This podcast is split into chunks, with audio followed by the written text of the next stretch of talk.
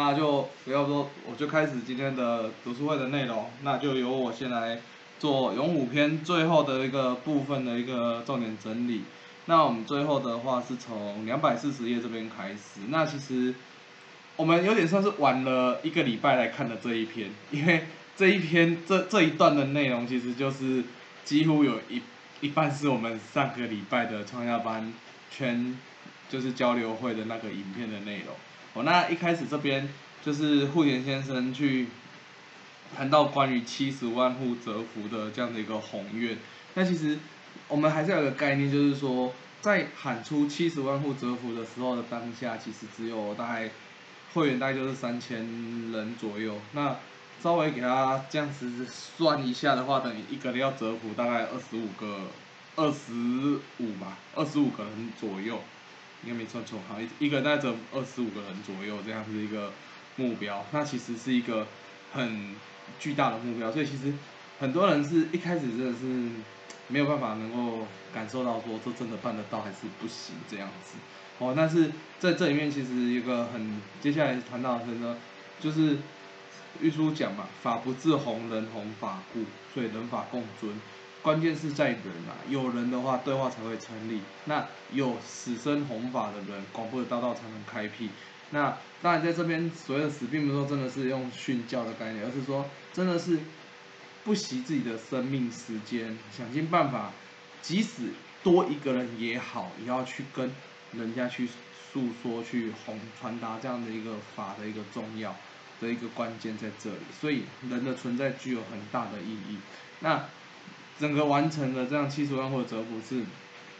六年半的时间，他去完成了这样的一个大愿。那当然有他很重要的弟子，就是池田先生在幕后去真的是全力的去为了达成师这样的一个目的而去推动。那所以关键就是这里面就谈到关键是是师弟啊，就是说持法门啊，就是日心上人写给佐助门下的信息讲到持法门啊，端正师弟已成佛。所以构成整个佛法根干的是什么？是师弟。一切取决于以谁为师，并且而由什么样的弟子决定整个未来。那其实以户田先生跟池田先生的关系来讲，其实我们就可以去了解、感受到日新上人的这句玉文的一个意义何在这样子。那在户田先生活着的时候，去完成了这样的一个七十万户的一个大愿。那 关键就是以这样子，他跟释迦木口先生以。不惜生命的时间去深读了玉书，那后面就会谈到，就是我们上礼拜看到的那个户田先生跟池木口先生他们在狱中的那个过程，然后那在这里面，他们的第三代第第三代会长就是池田先生也一直陪在户田先生的身旁去完成这样的一个誓愿，哦，所以在日存一周年的一个法师祭典唱题里面，他去谈到了就是。当初他从户田先生那边听来有关于木口先生的事情，那这后面就是我们上次影片嘛，就是说，呃，谈到了户田先生在狱中听到木口先生死讯的那一段，那其实感触很深，就是说，因为我们在影片有没有看到，其实户田先生一直在祈求，他祈求的是你罪都在我身上没关系，你让我的老师离开，他已经年纪年迈了嘛，所以罪都在我身上没关系，让我是。的老师早日回家，就是一直拼命的在祈求的这件事，但没有想到的是，最后赢 等他知道的时候，还不是木口先生过世的那一天，而是已经是过世后五十五十多天，他才知道了这样的讯息。所以对木户田先生来讲，这是一个非常，就是他在这里面去想啊，就是如同撕裂了我的胸膛，痛哭不已，手指抓着水泥想把头往上撞。就是户田的心中是非常的痛苦跟难受，因为一个是他没有办法代替他自己的师教，那再是他也觉得他没有办法去守护自己的师教，那再是竟然过了这么久，师教已经过世了那么久，我才知道这件事情。那后面更谈到后面的晚景啊，是怎么样回，就是亲木田木口先生的亲戚背着他。回到家，然后告别式也没什么人敢参加哦，因为这样的一个社会舆论哦，因为就违反嘛，就是那时候不接受审查入狱嘛，哦，所以在这里面，吼，傅先生其实每次谈到木火长三郎的时候，都会先生的死，他都会去如同去讲到我非讨伐神圣的敌人不可，这回绝对不会输。那其实我们在看，应该是人间革命，人间革命里面其实也有去谈到，就是傅先生出狱的时候，他就说他要成为严窟王，哦，严窟王其实就是我们知道的基督山伯爵，哦，基督山恩仇录嘛，就是他要去报仇。那到底这个报仇是什么？其实我们这个诚意很。很很深，很不像我们，因为我们一般里啊报仇就是，就是总是要做点什么去报仇，是对那些害死他人吗？那还是怎么样？那其实他的复仇在这里去讲，他其实他的复仇是一定要去达成神圣一致的广宣流布，创造永远和平的世界，并且向全世界证明户口先木口先生的伟大。那所以他把这样子去跟他的弟子石田先生讲，他说这不就是弟子的责任吗？所以其实他一直去讲到这件事情，他没有去忘记，关键是夺取了木口先生的这样的一个权力魔性的一个恶啊。那在这里去谈到，忘记对邪恶的愤怒就没有正义啊，不与恶奋战的正义啊，到头来不过就是纵容恶的伪善的正义。哦，那这其实对对这样子去，我们上礼拜才聊到所谓的三类强敌来讲也好，其实关键是我们能不能去很认真的去面对待这样子恶的一个。一个一个考验也好，迫害也好，或是威胁利诱也好，哦，那在这里面去谈到，那后面再来是讲到说，然后去这样的一个死生弘法，然后这木火先生这样，即使到了生命最后一刻，我们上礼拜影片有看到吗？就是即使身体很明显，其实那种自己都会感觉，就是真的自己知道真的不行了，但是还是。坚持要能够用自己的双脚走到走走到最后的那个房间，就是坚持，就是我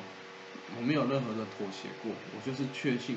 我就是唱着南无火莲耶可唱到死，我还是确信这才是真正的佛法，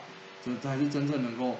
让救济民众的这样的一个哲学法理。哦，那在过世后的户田先生去继承了这样的一个精神，那再来的池田先生也是如此，所以。在这里面，我们就看到这一段，那包含后面对于这样子一个孙他的木口先生孙女的这样的一个鼓励。那再到我觉得，我觉得这这短短期，我最最主要跟大家分享是后面这边，就是石田先生在这边就有去希望说，要希要能够去建设一座会馆，并且冠以木口先生的名字作为学会的中心。那并且还下定决心，尽快开办综合的教育机构，用事实来证明木火创家教育。哦，那这个其实呃又，我也不我不知道苹果有没有苹果零五 T 会木火纪念会馆嘛？你可以去做高五。可以了，记得一边看边呀。创大对比起来，你你有去看看吗？我啊。哦，你有去嘛？吼，就是研修其实好像蛮都会去到木口纪念会馆。对，那。那个真的是我们影片看跟我们现场看，那个现场看真的很厉害。然后随行那时候，我我我现在分享是我那时候去记忆的啦。苹果老老的一个包，你在包琼姐，就是这里面有去介绍里面的一些建材啊什么的。那其实石田先生为了去建造木火纪念会馆，其实用的非常多，可能世界各地的所有的建建建筑材料，然后去建设这个木火纪念会馆。那也。蕴含就是真的是世界广布的这样的一个概念在这个里面，那所以这包含有我们台湾的一些木材啊，或是大理石等等的，那也有来自可能在世界广布的时候，其实我们之前读到，先生去到一些国家的时候，也也有去看看到说他去挑那边的地毯或是那边的建材等等的，那其实都是在建设这样的一个木火纪念会馆哦，所以。那那是真的是蛮大的一个会馆，那其实很多学会很重要的活动，其实就都会办在那个木火纪念会馆。那在这里面，它其实有一座雕像，就是木火。之前有没有有跟大家分享过？就是有木火先生的雕像。那这个雕像大概有两个很特别，就是大家以后如果真的有机会，也有机会参加到研修，可以特别去看一下。第一个是它的雕像的背后就写了两个字，就是不退。此生不退转的不退这两个字，哦，那这也蕴也这代表的就是木火先生的精神，就是即使身陷囹圄，就是在监狱里面，然后即使被这样权力魔线去逼迫，那也如实的去遵照的经法佛法讲什么身随心不随，我完全不会去接受挣扎。那即使最后面对到了死亡，我在监狱中面临的时候，我也不退转。这样的木口先生的精神就写在那个雕像的后面。这是第一个那个雕像的特色。第二个是木口先生的眼睛看着不是正前方，是他其实木口纪念会馆的应该是斜对面就是创价大学，所以我们你如果站在那个雕像，就是顺着那个木口先生的视线看过去，你看到的就会是创价大学。那其实那时候我在现场，其实感受到，我这这次在看到这一篇这一段之后，我才发现哦。所以我那时候感想到的是，真的是神圣想到，就是说，我觉得木户田先生的复仇有没有完成？我觉得已经完成了，因为他在木木口先生看眼睛看的那一座大学，就是创价大学。那创价大学以培育不管是世界的人才也好，各个领域最顶尖的人才也好，更重要的是。他以着这样子一个佛法哲理的精神，去培育了种种的人才，那这不就是这里面去谈到的，要用事实来去证明木口的创价教育的真实。那看着创造大学的意思，我我自己感受到，其实就是在证明这件事情。木口先生的对还是不对？户田先生提出的愿景，一定要盖大学，所以他跟他的弟子说，一定要盖大学。或许。我这辈子无法完成的，但是一定要成立大学。那他的弟子就是池田先生，就认真的把这所创价大学去建建设出来，而且是建设的过程包含了所有的教职员也好，所有第一届开始的所有的学生也好，都了解这栋大学的重要，是让能够成为这样子一个创价教育的一个主要的一个殿堂。那包含更不用提后面的创价。创家中学、创家高中，或是创家幼稚园、国小这些，哦，都是如此。那所以在这里面，户田先生的复仇，我觉得真的是在第三代弟子池田先生的努力之下，到成立大学，包包含这样的广布三百万户的折服世界广布，那最后用这所大学的成立，去证明了第一代会长木佛先生的哲学是正确的，这个佛法的哲学是正确的。绝对不是那个时候就这样子被冠于一个就是违背这样子一个国家的那个规定，然后就有点忘那个罪名是什么，就是啊一不接受神札，那就是谋感觉就是要造反国家的那种罪名而去被死在狱中的木火先生，其实用这样去证明了这样子木火先生的真实。我觉得在这里就是有时候再再次回想到那个时候。金教里面，那真的是每个每个地方真的是会充满了，就是很惊惊讶的哇！其实你就觉得哇，真的是把所有最高规格可以盖会馆的，就真的是灌注在那一栋里面，就真的是很很厉害的一栋会馆。对，那也里面有非常多的，就是来自全世界各地的这样的一个东西有在里面，那也有台湾的东西在里面，所以就是大家真的有机会。轮到你们去研究的时候，真的我觉得可以好好的在，如果还那时候可以好好的回想这一段，然后再去看这样的一个木火纪念会馆，真的还蛮漂亮的。而且你在创价大学有一个好像是他们的图书馆还是哪里，有一大一个啊不是不是创价大学，哎，创价大学对面是东京富士美术馆，东京富士美术馆的旁边就是木火纪念会馆。那如果你们有在东京富士美术馆里面的一有一个出去阳台很大的一个阳台处走出去，刚好就是正对木火纪念会馆，那那个那个画面就很会是蛮像，就是我们平常如果有收到那个木火纪念会馆的那个资料夹或是看过的照片，蛮长蛮有可能就是从那个角度拍过去，就是整个木火纪念会馆的正面，然后是非常就是非常。很震撼的一栋建筑物，就就刚好是讲到这一段，就是最后也是跟大家分享。那这是大概是我们这里这个用物篇的最后的一个部分。好，以上，好，那就关于就这样整篇的咏武篇，那我觉得今天大家也是有不少人有参与到，就是学会很重要的培育未来后继的部分。那我觉得大家可以分享一下关于勇武篇这样通篇的一个感受啊，跟心得。哎，自中那边功课嘛？对，还没有，还包含像整篇勇武篇的自己比较印象深刻，或是对自己比较感触的部分也可以，都可以的。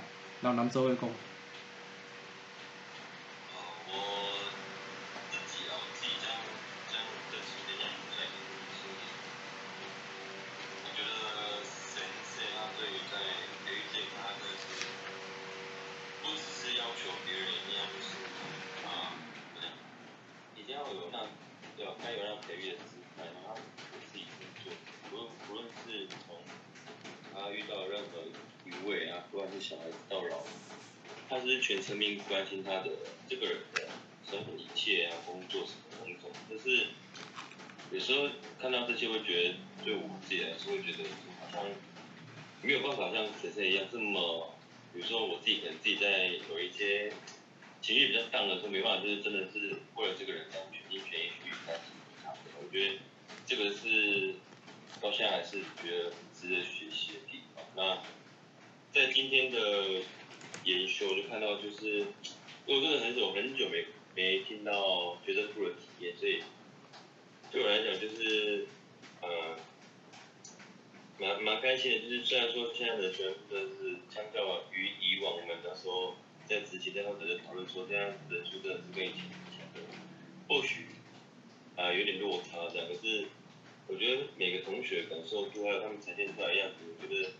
都会让我们这些在在他们感受觉得其实还是会有一点未来是有希望的这样。以上是大家今天的简短分享。嗯，哦，感谢啊！你们要接着啊，直接接着。今天大家应该蛮蛮吵的。哈哈苹果要不要分享一下？就是今天玩的完事后的感觉。也 蛮辛苦的嘞，真的蛮辛苦的。我我我是给他们办哦，一个呢两个勇猛的小助理。不错啊，但是我觉得你真的是第一次在幕后感受那整个过程啊，真的难得，我们也一直没机会，真的是第一次。你也刚刚。女子不是蛮辛苦的啊，因为那公司那个便当跟住宿，那个如果是我来用，应该很难那个。跟钱有关系的东西，我们是不太想接触。那 这样在幕后支持一个真的很大的研修的感觉怎么样？这是培育后期。每一个部别都很认真在针对这件事情在做筹备确认啊，所以你会看晚上的赖就一直跳。哦，真的。然后早上要赶快去看看有没有什么跟自己负责有关，要赶快去回复或者是去追，就是比如说三个区这边的人员这样。嗯。而且越难，我觉得这种感动而已，就是感受蛮深呐，就是认识都要去为了后期，然后大家就是去牺牲自己的一些时间的，嗯嗯嗯，我蛮蛮值得的啦，对啊。我觉得真的很棒哎，我觉得这参与在后面，我们又不是舞台前，可是就感感受到那种感觉，这不输在舞台前那种感觉。因为这次是连大哥大姐都要被，就是有点像是一个。对啊，类似小型课堂这样啊，才知道说到底我们第一线在培育后继这样会有些什么盲点这样。嗯嗯，我觉得那个规划蛮不错的哎，我我自己听到的时候我也是蛮。下礼拜还有，下礼拜还有。哎，我觉得这个真的很很厉害，我觉得这也是新的，就是我我们很跟以往研究很不一样，以往的大哥大姐去真的那个角色就是我就是一个带队带队仔，就我者抓 学生不皮，但是他这次。还动员了，就是教师部还特别运营，然后讨论。因为我我有问炳章，他说他们也花很多时间再去有融合很多，包含心理智商啊，跟学生的一些状况啊，然后融在跟家访的一些 Q&A 什么的。就哦，就整个我觉得，哎，啊，我今天我大哥大姐去，我还可以学一下这种东西，就是跟以往我就是带学生部去研究那种感觉真的很不一样，觉得蛮不错的。这下礼拜对下礼拜还有机会，如果大家那个也是工作人员的话，也可以进去听的。对，我真的觉得可以，可以要去听一下。带带队的是没没问题的，如果是其他工作人员想听，其实因为他两场好像内容会一样。一样一样，他因为他就是一个你就想成像一种课程的感觉，佛大哥大姐的，就是佛大哥大姐的课程。对，还我觉得我听完，我觉得就是在培育后继这件事情，已经更跳脱以往，以往可能就是四不合力嘛，但是四不合力就是有点比较像是人海战术，我们就是在活动的内容，然后在背后的资源，食衣住行，就是给来研修的人或者工作人员最最好的享受，包含便当。嗯嗯，是的。对，但是我觉得现现在还多了一个。就是我觉得心灵层面也好，鼓励层面也好，甚至我觉得那有点是家访教战手册也好，就是我觉得那种研修的那种浓度又更更进一阶。所以我这这一块我是觉得蛮蛮钦佩的，他可以想到这件事，所以我们觉得嗯，厉害厉害，今天就厉害，哎呀，这我是这这点我是跟 嗯赞赞赞，情况跟他，好有没有？下有没有要分享的？祥俊，你今天站了一整天的楼梯口。哦，觉得就是这个永武篇啊，就是他有提到那个富田先生啊，对木口先生的遗志啊，就是要广泉流布这么的重视，然后就是让生意在心中烙印着先师的形象，然后就是生意他没有见过木口先生，然后就像我们现在没有见过。日莲大圣人一样，然后但是我们可以借由那个阅读玉书，然后来理解大圣人当时他遵照《法华经》的时候，他的信心是这么的鲜明。嗯。就像现在那个最近有在看那个任用，然后重新看，我有时候也是觉得日莲大圣人在那时候面对一些困难，为什么可以这么坚定的去执行？然后面对权力的时候，他还是这么笃定的，就是单凭他阅读的一些书籍，然后他就这么笃定的去这样执行。对啊，然后我就觉得这个也是让我们用玉书还有新人间革命来了解说我们要怎么样秉持正确的信仰。嗯。然后我觉得我们比较幸运的，就是像我们上个礼拜有提到那个三类强体，就是我们现在对于那个三类强体啊、三藏四母这些阻碍，我们就是知道魔会用什么方式来影响我们，然后我们也可以先知道它会怎么的影响。然后这整篇我觉得它比较。多都提到一些，比如说在广播上会遇到一些问题，然后他也点出来，然后三一也是一一的解决了，然后我觉得就是当我们这时候运营在过程中有一些困难，然后就是可以参，对啊，然后今天之前我觉得我们那个高一圈的伙伴就是越来越辛苦啊，就是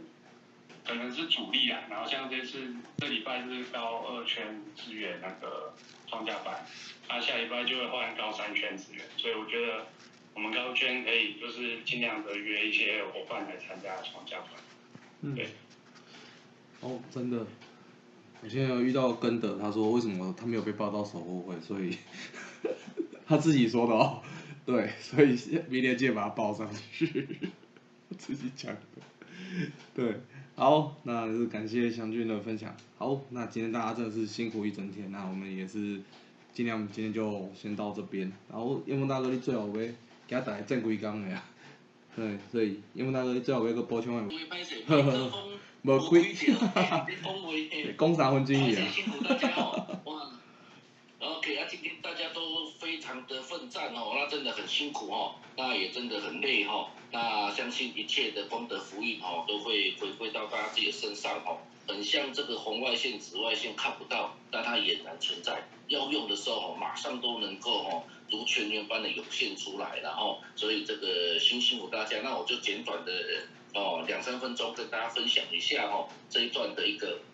哦重点的部分，然后。那这一段就是讲到说弟子哈，那就是说要如何的哈，那能够来回应哈，那要以行动来证明释迦的伟大，这个是这这十页最大的啊，这八页最大的重点了哈。那木口先生因为对抗军国主义还有神道主义入狱哈，最后殉教于狱中了。那护林先生出狱后，为了证明释迦的这个正义哦伟大哦，决心以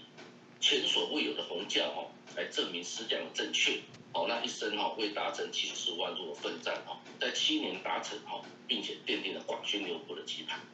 那在这边就是说，唯有拿出真正的胜利的成果哈，绝非只是口号然后，那才有办法真正证明师匠的伟大。那陈林先生也是这样子，布林先生决议要七十万户，陈林先生就拼了命的去达成哈这个师匠的誓愿。那在哈在每一次奋战中都是以大胜利的成果来报答师匠哦，那这个就是真正哈所谓的师弟之道了哈。那所以弟子如何证明师匠的伟大？那这样子的一个很重要的议题哈，也是我们亲眼去深入的哈去思考的一件事情。哦，那遵循此师弟之道哦，身为后继的我们应该要如何的行动哦，那才能证明师匠的伟大哈？那我觉得就是说，在每样奋战中都取胜呐。像今天大家哦这样子的一个勤务的一个胜利哦，那家庭的一个胜利，还有这个